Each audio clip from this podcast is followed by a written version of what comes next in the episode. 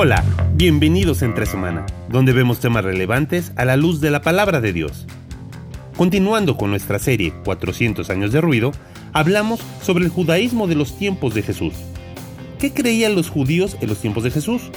¿Cuáles eran las diferencias entre el judaísmo del templo de Salomón y del tiempo de Jesús? ¿Por qué se menciona tanto a las sinagogas en el Nuevo Testamento pero no aparecen en el Antiguo?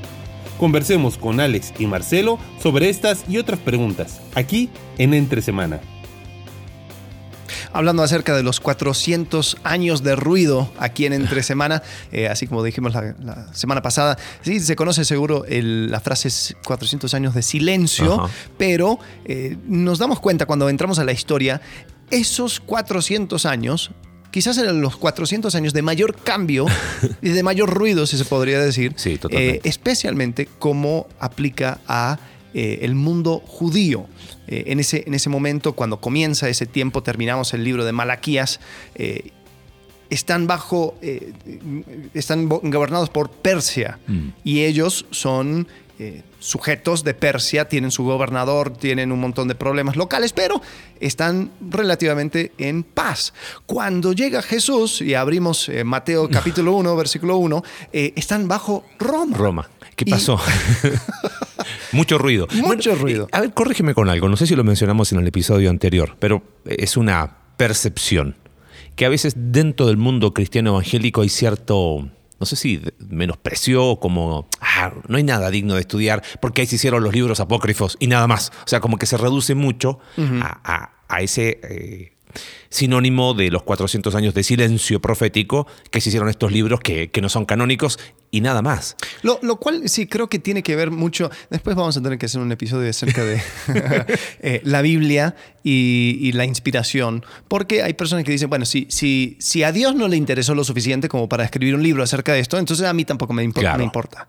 El problema con eso es de que hay muchas cosas que, porque como la Biblia no, eh, nunca eh, fue hecho para ser tu fuente de historia, eh, ni, ni, nada por el estilo, o sea, yo creo que sí es importante estudiarlo. Por ejemplo, Jesús, cuando él habla acerca, dice, yo soy la luz del mundo, él lo hace dentro de un contexto donde él está celebrando un festival. Que no aparece en el Antiguo no Testamento. En el Antiguo Testamento. Viene con los macabeos, el Festival de Luces. Nosotros lo conocemos hoy como Hanukkah. Bueno, y, ahí es donde estoy seguro que, bueno, pero ¿es necesario estudiar esto para mi salvación? Ah, no, no estamos hablando de esa discusión. Estamos hablando de entender mejor la palabra de Dios, que es nuestra verdad. Entonces, en la medida que más podemos estudiar el contexto en el cual fue escrito el Nuevo Testamento y cuál fue el, contexto inmediatamente anterior, que vendrían a ser estos 400 años de ruido, nos permite comprender mejor, eh, por lo tanto, interpretar mejor, profundizar mejor y darnos cuenta de un montón de riqueza del Nuevo Testamento que a veces dejamos sobre la mesa, ¿no? Entonces, sí, porque eh, eh, eh, leyendo siempre en blog, bueno, es, importante estudiar, pero ¿hace diferencia nuestra salvación? No, si, si, no estamos hablando de eso, eso, eso se asume, ¿ok? Pero, pero no por eso menospreciar no por eso pasarlo por alto, no por eso llegar a conclusiones como, bueno, si Dios no, le, no lo puso en la Biblia, yo, para qué lo estudio, ¿no? Eh, esos, son los, eh, esos son caminos que no nos lleven a ninguna parte, ¿no? Todo lo contrario, nos hacen retroceder. Totalmente. Yo, yo creo que es, es importante porque si si no lo entendemos, entonces llegamos a conclusiones muy extrañas. Eh, empezamos a asumir ciertas cosas. pensamos que eh, por, ejemplo, o sea, yo creo que la primera cosa que, hay que tomar en cuenta es eh, hay dos templos. Ah, nosotros cuando, cuando llegamos al templo de Jesús es el templo de Herodes. Es el segundo templo. Que era el templo de Herodes, pero que no era el templo. Como dijimos la semana pasada, primer templo es templo de Salomón, ¿no? en realidad es templo de David. Es el templo, bueno, está bien, es el templo eh, pensado, diseñado, autor intelectual, David, autor material, Salomón. Este, y después viene la destrucción de ese templo, el año 586, 587, por Nabucodonosor. ¿no? Se van al exilio. Cuando vuelven, lo primero que reconstruyen bajo Zorobabel es el templo. Y lo que hemos estudiado, y, y, quizás muchos de los que nos escuchan han leído, y los que son de la iglesia se supone que lo, lo aprendieron en la serie de, de, de, Vuelta del Exilio. Que, que, que, por cierto, si quieres una, una serie que va a través de todo ese tiempo en el podcast, sí. lo hicimos hace varios años, se llama Ajá. Un pueblo, dos almas, dos almas, Y hablamos acerca de la destrucción de Asiria, la destrucción de Babilonia, todo lo demás. Exacto. Esto vendría a ser como la segunda parte de esa. Ajá, sí, sí, algo, algo, así. Este, eso se llama publicidad interna, como no nos Dale. cobramos a nosotros mismos. Pero este segundo templo que, que, que reconstruye Zorobabel eh, es un templo mucho más pequeño. Uh -huh. No tiene la grandeza del templo de Salomón. Piensa que están volviendo del exilio, o sea, vuelven, vuelven con algo, pero, pero con casi nada. Son pocos los que vuelven, hay oposición y, y como relata la escritura, los más viejos lloraban y los más jóvenes reían porque decían, ¿dónde está la gloria? Decían los viejos de, este templo. ¿no? Y ese fue el templo que se mantuvo en estos 400 años de ruido hasta, como vimos en el episodio anterior, Herodes el Grande, que era descendiente de Edomitas, para congraciarse con los judíos, expande este segundo templo. ¿Correcto? Tengo entendido que lo expande aún más Mucho de más. el primer templo. Sí, porque ¿no? hace, hace, como un, un, complejo del templo, ¿no? No era solamente ya el, el templo de, de, lo, de, el templo en Jerusalén, sino como todo un, un complejo alrededor del templo. Otros edificios, Ajá. otras cosas, eh, y, y, y, era o sea, considerado una, una, maravilla del mundo sí. actual, de, de, de, aquel entonces. Y ese es el segundo, o sea, vendría a ser el segundo el templo. El segundo claro. templo. Pero yo creo que es importante entender eh, cómo era que, que, tenía parte en la, en la vida, en la sociedad sí. judía, eh, estos diferentes templos, ¿no? Porque si nos acordamos acerca del primer templo, el primer templo fue escrito, o sea, fue, fue hecho, eh, con, se construyó bajo un reino unido, Ajá. donde habían 12 tribus, sí. donde Judá era solamente uno más de las 12 tribus. Pesaba mucho, pero era una más de 12. Era una más. Entonces, eh, vivía dentro de ese contexto. Obviamente, después de Salomón, se divide estos, estas, eh, estas tribus. Ajá. Está el reino de Israel al norte y estaba Judá y Benjamín al sur. Pero eran, no eran judíos. Claro. Eran de, tribu de Judá, ¿no? Sí. O sea, así se, se, se llamaría. ¿no? El, el, concepto de judío viene después. Viene después. En, en ese tiempo eran israelitas o eran Porque hebreos. Cuando, cuando llega a Siria y destruye uh -huh. al, al, a la identidad de Israel, las tribus del norte, eh, ellos vuelven, se, se, vuelven como los samaritanos, uh -huh. o sea, porque su, su, identidad ya no está en eh, Israel, es la ciudad de Samaria, claro. es la capital. Entonces son samaritanos, porque en realidad no, ya no, no, no había forma de, como, de, de ligarlo. Como con... los asirios mezclan, traen gente, Exacto. se van mezclando, ya después de dos, tres generaciones, ya, ya, ya se perdió toda identidad. Exacto, entonces ellos son samaritanos, pero los, la, la tribu de Judá, sigue manteniendo su identidad. Y cuando son llevados por Babilonia, entonces ya ellos son los únicos que quedaron. Claro. Eh, y, en Babilonia, y, en Babilonia, se, se mantienen uh -huh. como judíos, ¿no? Sí, y, y, ahí es donde ellos regresan como claro. judíos.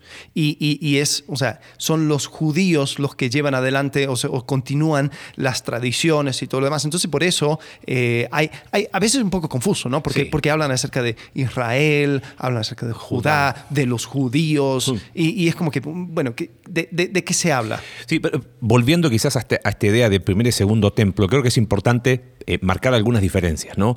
Eh, diríamos, ah, ya dijiste una, era, eran dos naciones totalmente distintas. Primer templo, una nación unida. Segundo templo, una nación que estuvo en el exilio y cuando volvió, o sea, todo lo que hablamos la semana pasada con la eh, revolución de los asmoneos, la dinastía asmonea y todo eso.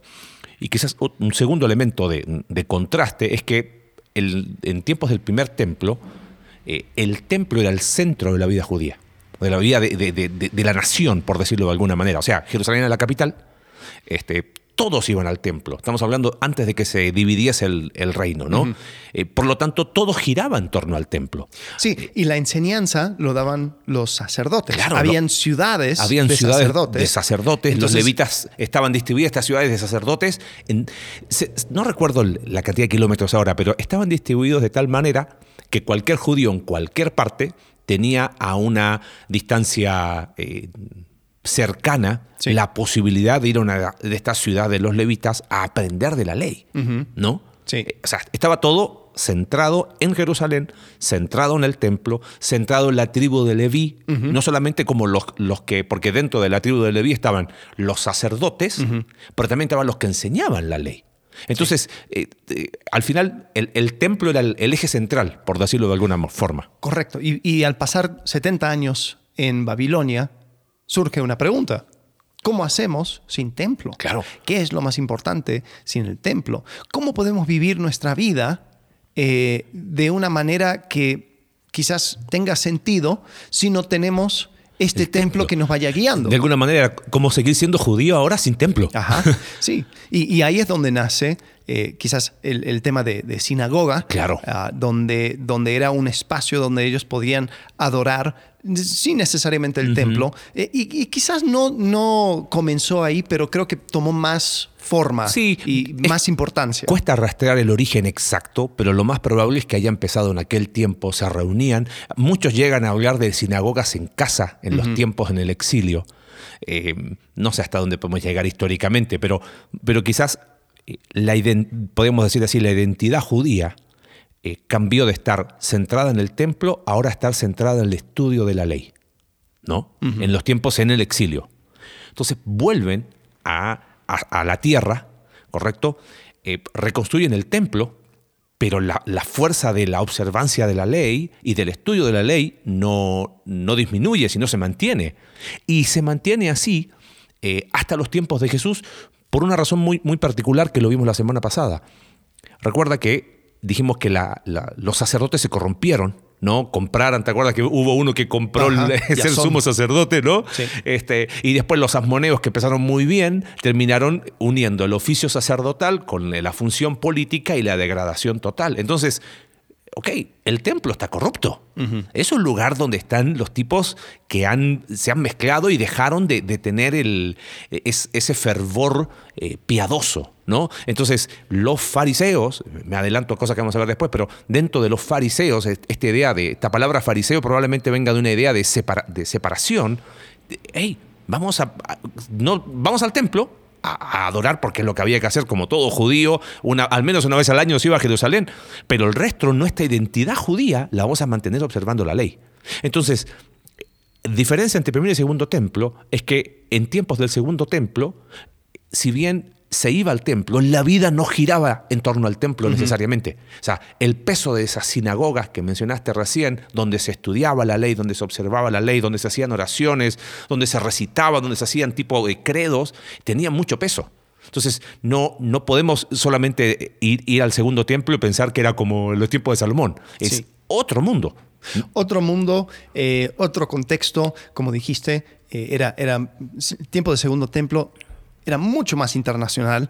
eh, el, el judaísmo, ¿no? Eh, eh, es más, para, para el tiempo de, de- de estos eh, 400 años de silencio, 400 años de ruido, De como, ruido. como lo quieras llamar, habían cuatro ciudades que tenían más judíos que Jerusalén. Imagínate. Babilonia, Antioquía, Alejandría y Sirene. Entonces, ¿cómo haces con esos judíos? Claro. ¿Qué, cómo, ¿Cómo se vive? ¿Qué, ¿Cómo mm, haces eh, sacrificios al templo? ¿De, de qué manera lo, lo mandas? Entonces empezaron a mandar dinero. O sea, dijeron, bueno, mira, el precio de una cabra, el precio de una Tanto. vaca, el precio de no sé qué. Entonces, mándanos dinero. Después, en el templo dijeron, ¿y cómo hacemos para recibir todo este dinero? Y este dinero que no hay tiene- que- Western Union, no hay Monegra. entonces iban llenando los, eh, eh, las- la, la tesorería del templo y, y alguien dijo, bueno, o sea, si esto tiene todo figura pagana y todo, o sea, no, no, no creo que es propio guardarlo en el templo. Ah, bueno, perfecto, entonces vamos a hacer vamos a cambio de moneda. Claro. Y, ahí surgieron Ahí es donde o sea, Exacto. se hace toda la mochada. los Y- cambistas Lo- que aparecen en los tiempos de Jesús. Y dice, ¿Y por qué había cambistas en ese tiempo? O sea, ¿qui- ¿quiénes eran estos que cambiaban dinero? ¿Qué, qué era? Sí, era- eran personas que respondían a la dinámica internacional del judaísmo de segundo templo. Eh, entonces Jesús ahí le- les, eh, les reclama el hecho de que se estaban aprovechando de estos, estos fieles que vivían en otras ciudades, otras, otras naciones, eh, e incluso eh, el hecho de que se volvió a- muy comercial el, el patio de los gentiles, que, Claro. que Jesús cuando él, cuando él entra dice, esto será llamado eh, casa de oración para todas las naciones, pero ustedes, ustedes lo, lo han hecho un ca- una casa Cueva- de, cueva de ladrones. ladrones. Entonces era como que, oye, esto tendría que ser luz a todos los gentiles, sino que- pero, pero ahora se están aprovechando de, de- de- de todo lo que está sucediendo en este, este, este mundo Sí. internacional. Entonces, ¿de, de dónde viene todo esto? Esto es, son las dinámicas del segundo templo. Sí. Otra distinción in- interesante. En el primer templo, los eh, reyes, eh, lamentablemente ya desde Salomón, que las mujeres desviaron su corazón, metieron imágenes de dioses paganos al mismo templo. Eso lo vemos en, creo que cuando fue el avivamiento de Josías, el último, ¿no? Que de repente, oye, adentro tenían, eh, eh, ¿cómo se llama? este Figuras idolátricas a, a acera, eh, pero en el segundo templo no lo ves. Entonces, mucho se dice que, que de alguna manera eh, en el exilio el pueblo de, de Israel, se, entre comillas, se curó de la idolatría en el sentido de que ya no, no estuvieron tan obsesionados con esas imágenes, pero eso no significa que había sido transformado su corazón. O sea, no ves, eh, no ves a Jesús hablando de que en el segundo templo en el que él fue estaba la imagen de uno, de otro, que es lo que los profetas condenaron, ¿te acuerdas? Eh, pero eso no significa que, que el corazón estaba bien. Pero sí es algo muy interesante porque de repente, si uno se quiere enfocar en lo externo, uno diría, wow, el pueblo de Israel, después del exilio, nunca más eh, pecó de, de idólatra. No, siguió pecando, por, por- pero por ídolos que, no, que ya no eran de, de- no, era una, no era una estatua, no era una imagen, ¿no? Pero sí eso es muy interesante como un contraste entre primer y segundo templo. Sí. Otra cosa que no se menciona mucho, pero dicen que el arca del pacto no estaba en el segundo templo. Eso podríamos meterle un poco de, ¿cómo le llamaríamos? Especulación histórica. Especulación. Bueno, pero hay un pasaje Sí. en, no sé si es Jeremías, eh, donde, donde dice, eh, ya no van a extrañar el, el arca, sino que o sea, cuando, cuando habla acerca del el futuro y todo lo demás. Entonces, o sea, da, da a entender que los babilónicos lo, lo tomaron y ya, o sea, Y- se acabó, no lo tienen ni Indiana Jones. Y hay, al- y hay algunos que dicen, la Biblia es muy explícita que cuando la gloria de Dios llena el tabernáculo fue algo tangible, ¿no? Lo mismo con el primer templo. No así con el templo restaurado o reconstruido por Zorobabel. No hay esa indicación. No. Eh, Donde aparece es en Hechos, ajá. Pero cuando llena a, a los, a los que estaban en el aposento alto Ajá. orando. Eh, pero, pero bueno. Bueno, eh, eso- sería para una serie de teología de templo, ¿no? Teología y, y- y co- teorías conspiratorias del templo. Hay, hay algo más de contraste que tú mencionaste recién y, y lo pasamos por alto. Bajo el primer templo, la instrucción estaba bajo los sacerdotes. Sí. Bajo el segundo templo surgen eh, hombres llamados escribas. Los escribas no eran fariseos, pero estaban muy asociados a los fariseos. Los escribas eran como los, los guardianes eh, legales de la ley. Entonces ellos tenían la función legal de preservar la ley y como los fariseos eran los, los mejores eh, intérpretes de la ley, escribas y fariseos estaban muy juntos. Y por eso son mencionados en la escritura, pero no son sinónimos, pero iban, iban muy, de, muy de la mano. ¿no? Eh, ya no está en manos de sacerdotes. Y eso es algo que es muy importante. Por eso el templo deja de tener quizás la preponderancia en la vida de un eh, judío fiel en tiempos del segundo templo. Porque Sí. ¿qué iba a ir al segundo templo? O sea, eh, un judío piadoso iba porque tenía que ir. O sea, no había opción. Pero, pero no tenía ese peso que tenía en tiempos del primer templo por la corrupción del sacerdocio. O sea, ya quien quería aprender la ley no iba al templo, iba a la sinagoga. Sí. ¿no? Y creo que eso, bueno, ahora, ahora vamos a hablar un poquito más de sinagoga, pero Sí. quizás es bueno mantener siempre ese, ese contraste para entender que, que cuando Jesús va al templo, no, no podemos verlo bajo los ojos del templo de Salomón, ¿no? Sí, y bueno, el hecho de que sea una sociedad tan internacional, eh, de que también los judíos pasaron en este tiempo eh, tanto, tantos cambios, sufrieron tantos cambios, eh, estuvieron, o sea, cuando van a Babilonia, se van, an- justo antes de irse, se van, o sea, ti- tienen un rey.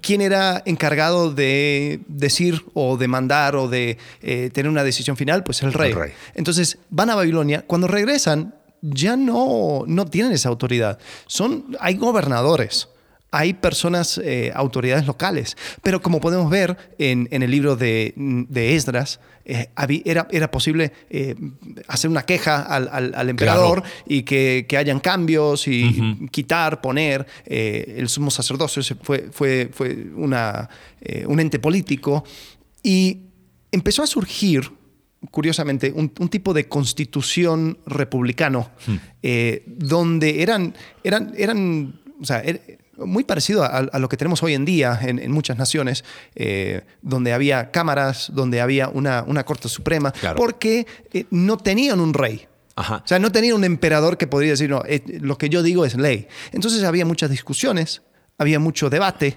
había muchas cuestiones. De ahí nace, en, en este tiempo, nace el- lo, que se- lo que nosotros conocemos como el, San- como el Sanedrín. Sanedrín. El Sanedrín era un, un grupo de hombres que discutían, hablaban y tomaban decisiones, pero esas decisiones estaban limitadas a lo, a lo máximo que podían decidir. Claro. ¿no? Obviamente no, no podían eh, eh, tomar una decisión que fuera encima de eh, el, el que estaba al mando en ese tiempo. Pero, pero permitía cierta independencia jurídica, por decirlo de alguna forma, en, en cosas no tan trascendentales. y aún los asmoneos lo respetaban. Sí. Bueno, lo respetaban hasta que no lo Eh, respetaban. hasta que- Alejandro Janeo eh, crucificó, Crucificó a 800, 800 eh, Hasidim, sí. o fariseos, bueno, precursores de los fariseos. Sí. Pero bueno, eh, eh, yo- Bueno, y, y ahí, perdón, una de las formas que, que después hacen la paz con estos Hasidim, que eran los precursores de los fariseos, es que les dan un lugar en el Sanedrín. O sea, eh, y por eso el Sanedrín terminó siendo el lugar donde había esta disputa eh, de partidos religiosos políticos entre saduceos y fariseos. Eh, pero hay algo que, que sería interesante pen- mencionar pensando en lo que dijiste de Sanedrín en tiempos de Jesús. Eh, esa es una razón de por qué el Sanedrín juzga a Jesús, pero después lo mandan donde Pilato. correcto. Porque estaba limitado. ex- estaban limitados. No, no podían, eh, legalmente, no podían hacer una. No podían mandar a alguien a, a morir legalmente. O sea, es curioso porque eh, los fariseos querían eh, apedrear a esta mujer eh, por haber. de- o sea, fue encontrado en, en acto de adulterio. Sí podían decir, ups, se nos fue la mano, pues, es una, una- un alboroto, ¿qué, qué podemos hacer? Pero legalmente, así con la corte, Claro. decidir este hombre va a morir, no podían hacerlo. Entonces por eso tenían que mandarlo a Pilato. Y era curioso cómo es que cambiaba el discurso, ¿no? Porque cuando hablan con, hablan con Pilato dicen, ah, no, él era, eh, es un enemigo de Roma, De Roma. ¿cómo puede ser? Nosotros somos eh, personas Fieles. fieles. al César, viva el César. Y, y cuando están dentro del Sanedrín era como que, eh, aquí mandamos nosotros. claro. Entonces, eh, pero, pero todo eso van haciendo en este tiempo. Sí, sí. Entonces es, es importante ver cómo, cómo va eh, cambiando este, este sentido de, de judaísmo. Eh, es interesante entender de que el templo, eh, para el segundo templo, era, era donde también se juntaban todas estas cosas. Sí. Era religioso. Era político, Político, eh, social. era, era social, eh, era, era un montón de Era, diferentes era este, cosas. económico, por todo, el, to- todo el, el- el movimiento que había alrededor del templo. Y en el tiempo de Roma, era las, las fiestas ponían a los romanos muy, muy nerviosos. Porque si algo iba a suceder, por ejemplo, el, el gran Sanedrín, corrígeme si estoy mal, yo creo que había eh, un tiempo en todo el año, que creo que era, era para Pascua, donde tomaban des- las decisiones Sí. muy grandes, porque se reunían de, Se de reunían todas todos, partes de todas de- partes. de Judea. Eh, y entonces se Y donde los todo. romanos estaban más tensos. si había un alboroto político, social, religioso, e iba a suceder en esas fiestas. Y era cuando Jerusalén eh, eh, aumentaba en, en tamaño, o sea, había una, un, un flujo de personas donde era como el triple de lo que podía Claro. aguantar. O sea, era eh, Si, un si querías, mundo un, de si gente. querías un, un lugar ideal para iniciar una revolución, era en ese momento, Sí. o, un- o una emancipación contra Sí. los romanos. Sí. Por eso se ponían muy tensos en, en tema de fiesta. Sí. Bueno, en resumen, diríamos que el judaísmo del primer templo era una eh, religión homogénea, pero el judaísmo del segundo templo era una religión totalmente heterogénea. ¿Ok? Ahora, ¿qué mantuvo unido entonces al judaísmo del siglo de los tiempos de Jesús? O sea, porque hemos visto que influido en estos 400 años de ruido, es como que metiste, eh, metimos en, o sea, tenemos ingredientes que no están juntos, pero de repente los vemos igual y, y se juntan igual, de alguna manera. Eh, hay, algo que creo que, que es súper importante. Muchos consideran que en, est- en estos 400 años de ruido, eh, ser judío se transformó más que en un conjunto de creencias, en un estilo de vida, donde eh, yo coloco ciertas ideas como fundamentales. Eh, la, la primera es, ellos empezaron a, a tomar mucha conciencia o tomó mucho peso esta idea de que ellos eran el pueblo elegido de Dios. O sea, piensa esto, eh, fueron al exilio. de alguna manera Asiria hizo desaparecer 10 de 12 tribus, ¿no? Van al exilio, vuelven del exilio y después, o sea, vieron a Siria, Babilonia, Persia, Medos y Persas, Grecia y ahora Roma. Y ellos, a pesar de todo, todavía seguían siendo, eh, esa, eh, seguían existiendo como nación. O sea, es curioso que ahora en ese tiempo los judíos eran vistos como una religión antiquísima. Claro. Porque ellos miraban, como, dices, Egipto vino y se fue, ya no hay faraones. Ajá. Eh, Asiria vino y se fue. Babilonia vino, se fue, vino de vuelta, se fue de vuelta. vino, se fue, vino, se fue. Y así. Persia vino y se no fue. existe. Grecia también. Y ahora estamos en Roma. Pues es cuestión de esperar. Claro que va en algún momento. Y sí. Ahora, pero fíjate qué interesante. Entonces, ser judío tenía, para algunos, es no todos, pero eso eran las cosas que, si esto era tan disperso, que, que lo mantuvo de alguna manera unido hasta los tiempos de Jesús. ¿Te acuerdas cuando Jesús habla con los fariseos en, en Juan capítulo 8? Somos hijos de Abraham, somos, no hemos sido esclavos de nadie. O sea, es, ese concepto tiene que ver con esta idea de somos un pueblo especial, ¿no? Un pueblo, un pueblo elegido. Y, qué loco, ¿no? Cuando uno distorsiona eh, el concepto de elección hacia cualquier eh, línea, termina distorsionando muchas cosas. Porque evidentemente el propósito eh, por el cual la nación de Israel surge, eh, ellos lo pierden ese propósito, eh, fracasan en ese propósito, y Jesús es el cumplimiento de ese propósito. este, pero si no lo vemos correctamente, eh, hay distorsión. Pero ellos, esto al menos los mantenía muy, muy unidos. el otro concepto que los mantenía muy unidos es que, mira, tenemos una tierra especial. O sea, y empezaron a darle un un valor a la tierra de Palestina. O sea, aquí, aquí estamos, tierra, esta fue nuestra tierra siempre, y, apelaban, hijo, a los mismos fariseos, fariseos en Juan 8, o sea, hijos de Abraham somos, ¿no? Eh, había mucho una de las cosas que mantuvo unido al judaísmo este totalmente heterogéneo del, del, segundo templo en los tiempos de Jesús, es que había un espíritu mesiánico. ¿No? Eh, hablaste mucho el, episodio pasado de los asmoneos, y, si bien los asmoneos eh, terminaron siendo un desastre y terminaron siendo el, como tipo revolución francesa, ¿no? El, remedio peor que la enfermedad.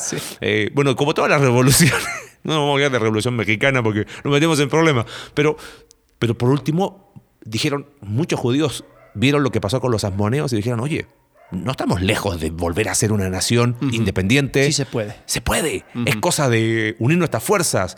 Y de ahí surgen grupos que vamos a hablar más adelante, como los celotes, que dijeron, esto se hace porque se hace. Y punto. pero algo curioso también con, el judaísmo es que como era, se volvió una religión, hmm. bien dijiste, un estilo de vida, pero también algo tan internacional, de que habían diferentes formas de verlo. Y había diferentes colores, si se podría decir. Eh, acuérdense de Antíoco Epífanes eh, eh, y el concepto de helenización, de hacer todo griego. Habían judíos que también aceptaban eso. Ah, totalmente. Habían judíos, bueno, este, este Jasón, Jasón, que, que, compró el sumo sacerdocio, una de las cosas que hizo, que era para muchos judíos un escándalo total, construyó un gimnasio en Jerusalén. Y el gimnasio era un lugar donde se enseñaba todo tipo de cosas, pero era también mucho el culto al cuerpo. Claro. Eh, hacían eh, su, deporte desnudo y bueno, eh, desnudo es muy fácil saber quién es judío y quién no. entonces, habían judíos que vivían en otras ciudades que empezaron a dejar a un lado la práctica de la circuncisión por lo mismo. Porque dijeron, ah, mira, está bien, pero yo no quiero que mi, que mi hijito eh, pase vergüenza cuando vaya al gimnasio. Y después, o sea, habían judíos que vivían en Jerusalén que dijeron, no, no, no, no, esto no puede ser, nosotros somos judíos. Entonces, yo creo que el celo también nace por esos conflictos internos. Había mucho debate interno bueno, acerca de esto. Estaba también Filón de Alejandría, que era un judío, pero tenía muchos conceptos griegos. Griegos. Y e iba mezclando muchos conceptos griegos. Entonces empezó a, levantarse una, una, línea de pensamiento más... Eh, helenizado, más culto, más internacional y es como que ahora, ahora vamos a, a dejar de ser esa religión antigua, eh, como la- retrógrada. es, es como el amigo que viene del extranjero de alguna ciudad cosmopolita y llega acá y te mira así como, ah, viejo, te, fal- te falta un poquito, te falta saber más box, ¿no? Sí. Así que- o sea, tú no conoces el resto del mundo como para que seguir pensando. Eh, pero es bueno lo que mencionas porque mencionaste una palabra muy importante que creo que la vamos a mencionar en el episodio siguiente, que es la palabra celo. Porque aparece mucho en el Nuevo Testamento, sobre todo en los tiempos de Jesús, el, el- el celo que tenían los fariseos y el celo. Era un celo que no tenía que ver tanto con eh, una cuestión eh, de hipocresía, sino era un celo étnico. O sea, eh, a ver, ustedes vienen, este tipo construye un gimnasio, están estos que, que quieren hacernos griegos, pero lo- los más judíos de los judíos decían, no, seguimos siendo el pueblo elegido por Dios, estamos en esta tierra y lo que tenemos que hacer es mantener este celo. Eh, es posible, falta que llegue simplemente ese Mesías que va a traer la paz y que está siendo esperado desde los tiempos de Esdras y Nehemías, ¿no? Y desde más atrás. Entonces, eh, en contraste a, est- a estas cosas que quizás lo que hacían eran eh, diluir, eh, a pesar de las diferencias, este, este celo étnico, este celo, y, y ahí donde voy a- al último elemento que creo que es súper importante mencionarlo, que ya lo mencionamos varias veces, que tiene que ver con el lugar de la sinagoga en los tiempos de Jesús. ¿no? Eh, dijimos que la sinagoga quizás se puede rastrear hasta tiempos de... eh, en Babilonia, ¿no? Eh, pero me llamó mucho la atención porque tú mencionaste recién ciudades. En cada una de esas ciudades había sinagogas importantes. Sí. Donde había judíos iba a haber sinagogas. Eso fijo.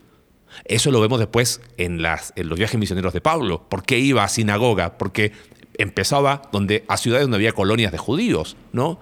Eh, estaba leyendo ahí que dice que aún Jerusalén llegó a tener muchas sinagogas, casi 400 sinagogas, y algunos dicen que había una sinagoga dentro del mismo templo. O sea, y eso hacía que fariseos iban al templo, pero su lugar era como que tenían su, su, su- su lugar especial dentro del templo. Y esto creo que es bueno mencionarlo porque el templo, si bien era el lugar de sacrificios, era el lugar que dividía a judíos por, en los tiempos de Jesús, porque ahí estaban los saduceos, aristócratas, pero las sinagogas, de alguna manera, era, era un espacio que empezó a tomar mucha preponderancia. Por ejemplo, la sinagoga era el lugar donde los niños aprendían la ley. Entonces, era como la, qué sé, como la escuela para los judíos. Entonces, eh, la sinagoga era un lugar donde, donde niños eran llevados para aprender la ley. Donde, ok, voy una vez al templo y ¿qué hago el resto del tiempo? Voy a la sinagoga. Ahí podemos hacer oraciones. Entonces, cuando Jesús dice, cuando ustedes oren, no oren como los está, que repetían. ¿Por qué razón? Porque así hacían en las sinagogas. O sea, no, no era que los fariseos, algunos quieren ver eso como, como el católico romano, ¿no? eso sería anacrónico, ¿no? No, si no vamos al templo o si vamos una vez al año, ¿cómo mantenemos el espíritu? Y me parece que no tuvo un mal eh, concepto el hecho de hacer oraciones que se repetían en las sinagogas como lugar de adoración. Claro, sí. Y algo que quizás fue, fue como que cada vez más eh, yendo en esta dirección es, es que los judíos empezaron a sistematizar absolutamente todo. Eh, algo curioso es que los judíos tienen una, una razón para absolutamente todo. ¿Y, y por qué hacemos esto? ¿Y por qué hacemos lo otro? ¿Y por qué oramos así? ¿Por qué oramos así? Y yo creo que es, es, es, es bueno dentro, dentro de todo e- esa, esa, eh, ese debate, ese escribir, o sea, porque también o sea, estaba el Torá, estaba, estaban los escritos o sea, el- de, de la ley, pero después estaba el comentario sobre la ley, Claro. y después estaba el comentario sobre el comentario, y después estaba todo eso. Y, y muchas personas eh, hablan de esto, o sea, que, que- ¿cómo se el, el- Era, estaba la, la ley. la ¿no? ley, el Mishnah? Y la ley tenía, el- lo, lo que tenía muy en alto era el Talmud, Talmud. que era la... la, eh, era, lo quiero leer para no, no Dale, tener dale. el... eh, era el, el cuerpo de leyes hebreas, civiles y canónicas basada en la Torá. Era la condensación del pensamiento de los rabinos desde el año 300 antes de Cristo hasta el año 500 después de Cristo. Este vendría a ser lo que Jesús le llama la tradición de los ancianos. Ok, algo curioso acerca de eso es de que si tú lees la ley, la ley no abarca todo. No. La ley, cuando tú lees eh, eh, Éxodo, Levítico, Números, Deuteronomio, no, no tiene absolutamente todo lo necesario para ni siquiera eh, manejar el templo. No, porque como que, ¿y, qué hacemos con las ofrendas? ¿Y cómo manejamos esto? ¿Y los sacerdotes? ¿Y cómo se visten? La ley tenía 600 y algo de instrucciones y ya está. Y punto. Entonces era como que, ¿es ley? Acá falta. O, sí, ¿dónde están los huecos? algunas personas dicen, mira, la ley eh, fue escrito como para mostrar el corazón de Dios. Claro. Pero los baches, los huecos, tú lo tienes que construir basado en el entendimiento de quién es Dios. Ese es el... Entonces eso, de ahí sale el Talmud. El Talmud. Y el tema es que el Talmud llegó a tener, estaba el Talmud eh, babilónico, y el Talmud palestino, porque el Talmud no era un solo libro, o sea, era la condensación de, hasta el año 500 después de Cristo, ¿no? Fue siempre en desarrollo, se fue desarrollando, por eso se habla de la tradición de los ancianos. El tema es que el Talmud llegó a tener el mismo peso que la ley. Para los fariseos, y, los fariseos eran, vamos a hablar de ellos el próximo episodio, era la gente, era, eran los que la gente común seguían, ¿ok? Eh, tienen el mismo peso. Eso es, híjole, podemos hablar, me salió un mexicano, híjole. Es que para los fariseos y para la gente común, eh, esta tradición no solamente eh, era, era exactamente igual que la ley, pesaba lo mismo. O sea, para ellos hablar de la, el Talmud, la tradición de los ancianos, sinónimo de eh, teología revelada. Eso lo vemos hoy en cantidades industriales en nuestras redes sociales. Eh, teología con el apellido que sea, igual a teología bíblica. Bueno, sí, y, eso sigue nuestro, nuestro debate acerca de eh, principios, posturas y preferencias. Entonces elevaron posturas, lo, cual, o sea, no está mal. O sea, una, persona tiene que decidir, tiene que entender, a ver, ¿qué constituye trabajo un sábado? Claro. Ah, los esenios pensaban que ir al baño era era trabajo ir el sábado, entonces no, no sé cómo hicieron, pero seguro tenían eh, muchos problemas eh, gastrointestinales. pero eso era la conclusión al que llegaron ellos. Otra, otros judíos dijeron, bueno, o sea, con que no salga mi propiedad. Después sale la pregunta, ¿y cuál es mi propiedad? Y, o sea, mi, mi vecindario, mi propiedad, eh, ¿cómo, ¿cómo, es esto? Es más, hoy, hoy en día en, en Manhattan hay una, una liñita, hay un, hay un, un alambre que va por arriba, encima de varios vecindarios en Manhattan. Y o sea, solamente si, le prestas mucha atención lo puedes ver. Eh, están arriba con los cables y todo. Y eso lo pusieron los judíos porque dijeron, todo lo que esté dentro de esta cerca es propiedad de uno y eh, uno puede viajar dentro de este círculo, de estos vecindarios, sin que quebrar la ley. O sea, hoy en día lo puedes ver. Entonces, los judíos tenían que ir llegando a ciertas conclusiones y viendo hasta dónde es, es y, no, la ley no lo dice. Entonces, por eso van surgiendo estas cosas. Entonces, como dijiste tú, está la ley y todos los baches está lo que colocan, pero eso se hace un solo cuerpo para los judíos de los tiempos de Jesús. O sea, es una eso es lo que uno debería tener muy claro al leer, por ejemplo, el Sermón del Monte. ¿Por qué? Porque muchos dicen, oísteis que fue dicho, pero yo os digo, ah, Jesús está hablando en contra del Antiguo Testamento. No, no, no, no, no, no, ese es un error muy grande que, y a veces se lleva a, hablar de, bueno, de llevar a un, no aplica la ley. No aplica la hora, o que el sermón del monte no es para ahora, es para un futuro, un, hiperdispensacionalismo, o una idea de un rechazo a lo que es mucha discontinuidad. El tema es que el oísteis que fue dicho, pero yo os digo, ese oísteis que fue dicho era esta estas, eh, ¿cómo le llamaríamos? Eh, esta amalgama que hicieron entre la ley, pero que unía, eh, con todos los baches que faltaban y pesaba lo mismo. Ahora, perdón, dentro de eso, el, Talmud se componía de la Mishnah, que era la ley oral o tradicional deducida de la ley escrita. La ley escrita era la ley de Moisés más la tradición de todos estos años. Y la Mishnah era la tradición oral de eso. O sea, tenían lo que dijiste tú, el comentario del comentario. Y después había un comentario que se llamaba el, Gemara o Gemara, que era el comentario de la tradición oral de la ley del Talmud. La tradición oral, perdón, eh, eso nunca lo tuve muy claro. Eh, ¿Era, era otra ley? Era... Como era el comentario de la ley. Eh, Pero la ley, la ley oral, ¿qué, ¿qué era? Es que lo que pasa es que está la ley, y los baches, la ley, la ley de Moisés, y los baches en la tradición de los ancianos. Eso se hizo una sola cosa. Entonces, la Mishnah era el comentario oral de esa ley, pero que esa ley incluía eh, escritos inspirados, por decirlo de alguna manera, y escritos eh, no inspirados, ¿no? Y, eso, y en esos comentarios orales eh, y esas eh, discusiones fueron surgiendo las facciones que vamos Ah, a ver ya, el próximo episodio, que bueno, eh, ¿por qué cuando eh, Mateo 19, ¿te acuerdas? Oye, ¿es lícito dar carta de divorcio, repudio por cualquier razón? Eso es, ese para explicar o entender ese pasaje hay que ir a cuáles eran las corrientes que habían. ¿Por qué? Porque empezaron a surgir dentro de los mismos grupos de estudiosos de la ley, como empezaron, cada estaba, como dijiste tú, estaba la ley, más la tradición, estaba el comentario de la ley, estaba el comentario del comentario de la ley. Es más, había uno que se el Midrash, que eran eh, sermones basados en los comentarios orales de la ley. Y esos sermones tenían que tener una aplicación eh, así práctica, tipo devocional rápido. Ajá. Eh, y, O sea, y- era como su hora silenciosa. una, un pan diario. Un pan diario. eh, Spurgeon, Good Morning, Spurgeon, no sé, algo así. Maña- mañana y tarde.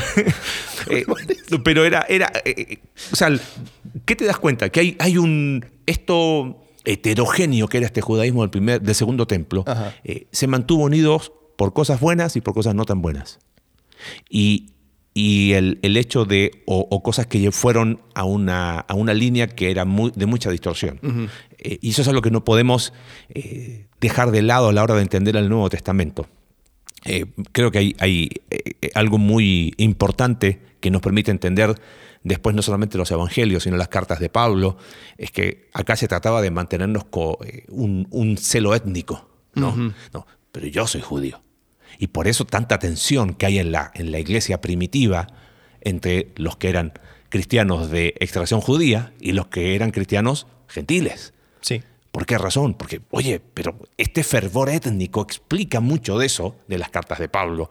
Pero bueno, eh, esto fueron las cosas que mantenían unido al judaísmo de Segundo Templo. Próximo Sí. episodio vamos a ver qué cosas los, los dividía, ¿no? Y ahí surg- surgen las facciones, facciones. ¿no? Los partidos o sectas. Vamos a hablar de fariseos, saduceos, Esenios, celotes celotes. y algunos grupitos más no, no muy mencionados, pero que, que sí aportan un todo el, el mosaico, como dices tú siempre, de, de los tiempos de Jesús. Y cómo, y, por ejemplo, ¿por qué Jesús interactúa tanto con fariseos y con la gente pecadora? ¿Y y por qué estaban juntos?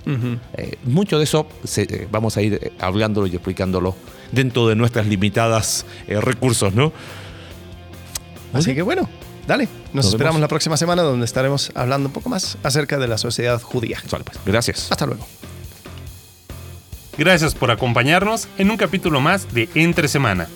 Recuerda que puedes seguirnos a través de nuestra página web icv.mx diagonal entre semana y puedes enviarnos tus preguntas a entresemana.icv.mx y en Twitter entresemanacv.